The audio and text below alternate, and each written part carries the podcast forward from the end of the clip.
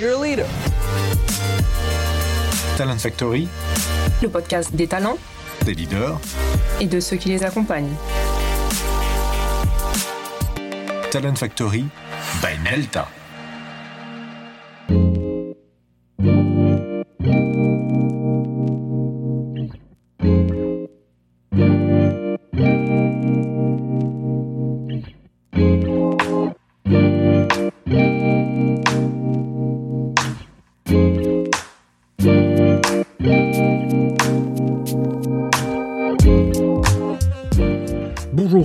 Dans Talent Factory, le podcast des talents, des leaders et de ceux qui les accompagnent. Cet épisode est un épisode particulier, parce que nous sommes entrés dans une période particulière. Notre planning d'émission est bouclé pour les prochains mois et la plupart des épisodes ont déjà été enregistrés, mais il nous aurait paru saugrenu, décalé, de continuer à enchaîner les interviews, les focus, les débats, comme si. Comme si rien n'avait changé, comme si le monde des RH n'était pas lui aussi en première ligne pour accuser le coup brutal de cette pandémie globale et penser le monde d'après.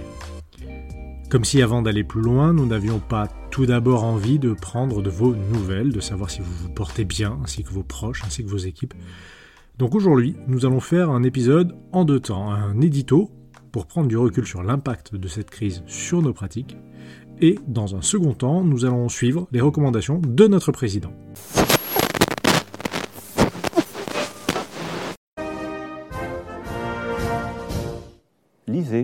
Lisez, retrouvez aussi euh, ce sens de l'essentiel.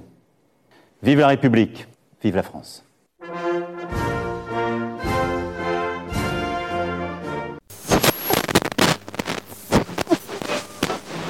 Et oui, nous avons lu et retrouvé le goût de l'essentiel quand les enfants acceptaient enfin de faire leur sieste, alors nous partagerons avec vous les bonnes feuilles d'un livre que j'ai particulièrement apprécié sur les clés du talent management et du leadership, Manager United de Ben Littleton.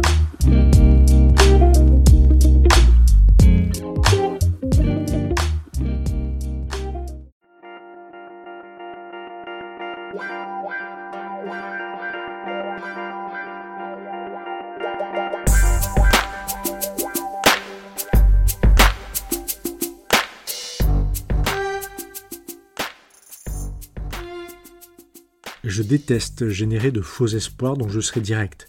Je n'aborderai pas dans cet édito les 5 solutions clés en main pour être un leader dans le monde d'après, les 10 compétences distinctives pour un talent du monde d'après, ou encore le top 50 des formations à distance, mais pas avec Zoom qu'on a appris à détester aussi vite qu'on l'a adulé.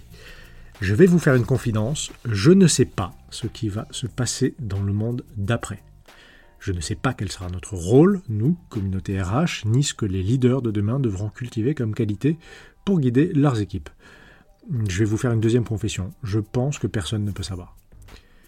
Qu'il faut se méfier de ceux qui savent ou prétendent savoir. J'ai l'intuition, oui, qu'il va y avoir un avant et un après, mais entre cet avant et cet après, il y a maintenant. Et malheureusement, j'ai bien peur que le monde d'après, que tout le monde souhaite réinventer et mettre en musique, ne soit en tout cas à court terme qu'un long maintenant. Un maintenant que pour le coup on peut commencer à définir avec assez de précision. En trois mots, 1. Incertitude, 2. Distance, 3. Expérimentation. L'incertitude était déjà le lot des dirigeants. Nous proposons depuis des années des ateliers, des action learning très expérientiels pour apprendre à décider dans l'incertitude, à évoluer dans un monde VUCA, volatile, incertain, complexe, ambigu. Rarement un acronyme aura été autant d'actualité. Le VUCA et l'incertitude ont toujours existé. Ils sont montés en puissance, notamment ces dernières années dans le monde de l'entreprise. Nous les traversons également parfois sur un plan personnel, mais le fleuve VUCA a quitté son lit. Débordé pour ensevelir notre quotidien, le VUCA était presque devenu familier, il est devenu la norme. Partout, tout le temps et pour tous. Mais le VUCA nous désarme. Et surtout, le VUCA nous épuise. Il épuise les organismes, il épuise les équipes. Il finit par assécher la capacité des leaders à se projeter. Lorsque nous travaillons ce sujet avec les clients, nous le mettons en situation en équipe dans des cas pratiques d'une journée. Ils vivent en accéléré une situation d'exception, une zone d'incertitude ou un projet VUCA. Et nous travaillons avec eux en fin de journée sur les enseignements transposables il y a cinq éléments qui sont essentiels pour traverser efficacement une situation de grande incertitude. Mais je vais focaliser dans cet édito sur l'un d'entre eux en particulier, l'énergie. Surveiller, gérer son énergie, celle de son équipe, garder en tête que les situations d'incertitude peuvent être des marathons et qu'il faut durer et être résilient. Dans ces cas-là, le travail préalable du leader pour se connaître, maîtriser ses forces et se garder de ses faiblesses, il est décisif. Oui, dans ce long maintenant qui s'ouvre à nous, les leaders qui jouent un rôle ne tiendront pas. Et c'est probablement l'un des grands tournants de cette crise. Nous ne savons pas tout, les leaders ne savent pas tout, les équipes ne savent pas tout, et surtout, tout le monde sait que personne ne sait rien. Donc le leader omnipotent et omniscient n'a plus sa place. Les équipes et les dirigeants cherchent des talents capables de dire je ne sais pas, mais voilà ce que je vous propose d'essayer et pourquoi. Oser, prendre le risque d'innover en avouant que l'on ne sait pas tout et le faire à distance. Sans ces moments de vérité qui jalonnent les temps forts de la vie professionnelle, sans pouvoir regarder son équipe droit dans les yeux, ni poser une main sur l'épaule, et ça complique beaucoup les choses.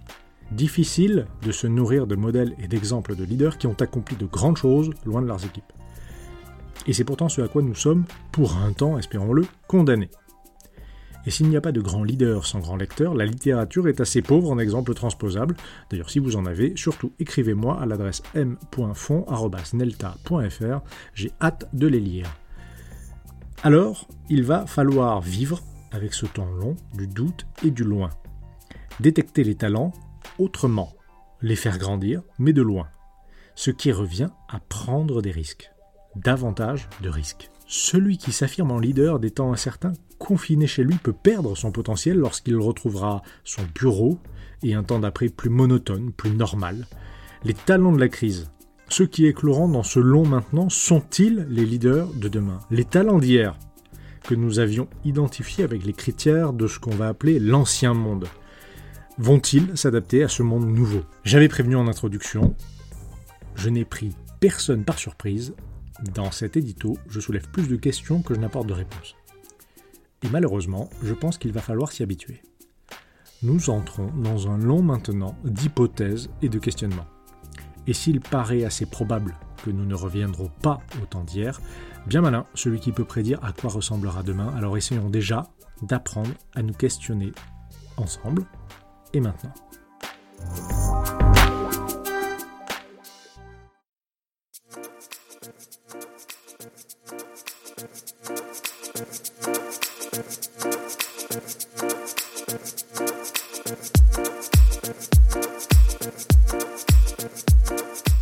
Comme je vous l'annonçais dans l'introduction, aujourd'hui la deuxième partie de cet épisode va être consacrée à la chronique d'un livre Manager United de Ben Littleton.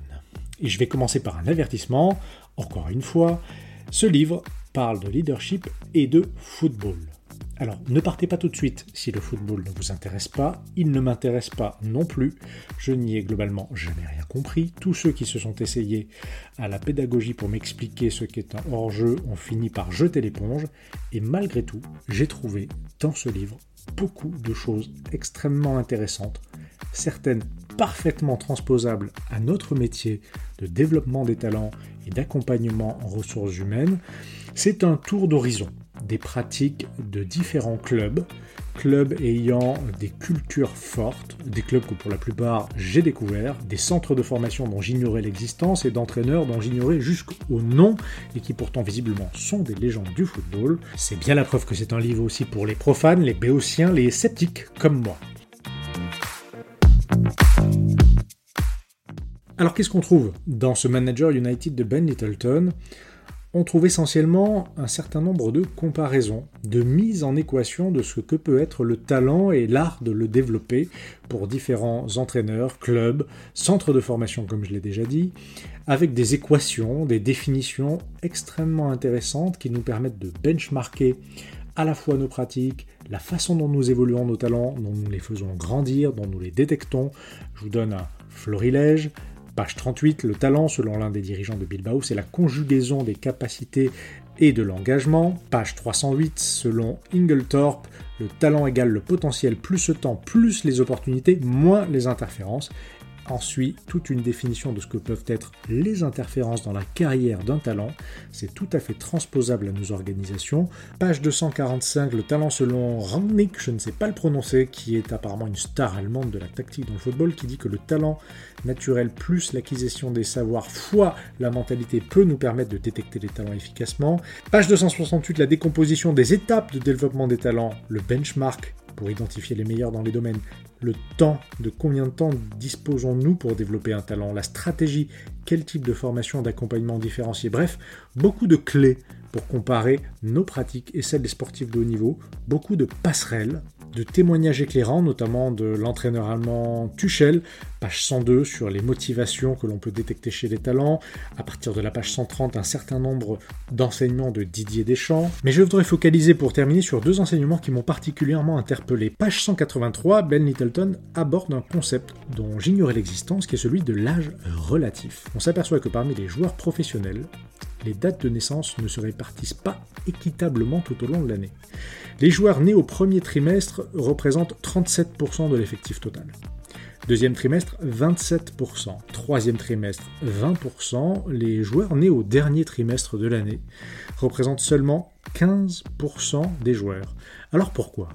Tout simplement parce qu'aux racines de la formation, ces quelques mois de différence dans l'âge des joueurs vont faire qu'un joueur de 5 ans et demi, 6 ans sera beaucoup plus développé physiquement et dans sa capacité cognitive qu'un joueur qui aura 8-9 mois de moins, qu'il sera donc plus souvent choisi pour les matchs, plus souvent exposé, plus souvent mis en avant et développé, et qu'on obtient très vite, très tôt, différences de développement significatives entre les joueurs. Alors je ne vous cache pas que ça m'a particulièrement interpellé et que je m'apprête au cours des prochains mois à reprendre toutes nos bases de données pour retrouver les mois de naissance des hauts potentiels et des dirigeants qui ont participé à nos programmes et essayer de voir si cette répartition qui fait qu'on favorise les gens nés en début d'année se retrouve également dans les programmes de haut potentiel.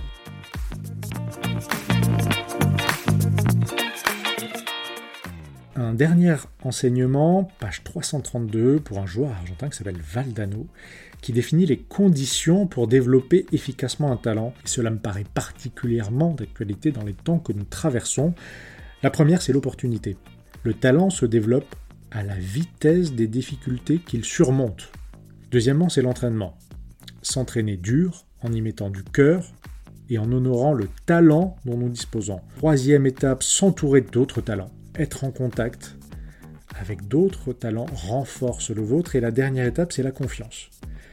La seule chose qui pourra permettre à un joueur de dépasser ses limites. Cela fait écho à un autre chapitre du livre entièrement consacré à la confiance, le circuit de confiance numéro 1, le circuit de confiance numéro 2, bref, beaucoup de concepts passionnants. Je vous encourage à prendre le temps de lire ce livre, qui est quand même assez épais, et je conçois, puisque j'en ai vécu l'expérience, que quand on n'est pas un fan de foot, on avance là-dedans à reculons en démarrage, ça vaut la peine je vous le recommande. N'hésitez pas à venir en commentaire, à apporter vos enseignements, tout ce que vous aurez pu en tirer.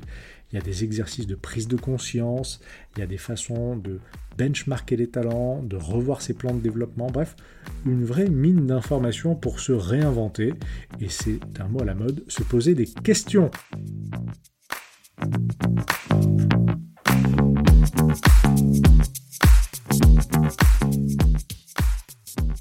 C'est la fin de cet épisode spécial de Talent Factory. Toute l'équipe Nelta se joint à moi pour vous saluer. À très bientôt pour la reprise de nos contenus habituels. Et d'ici là, prenez soin de vous.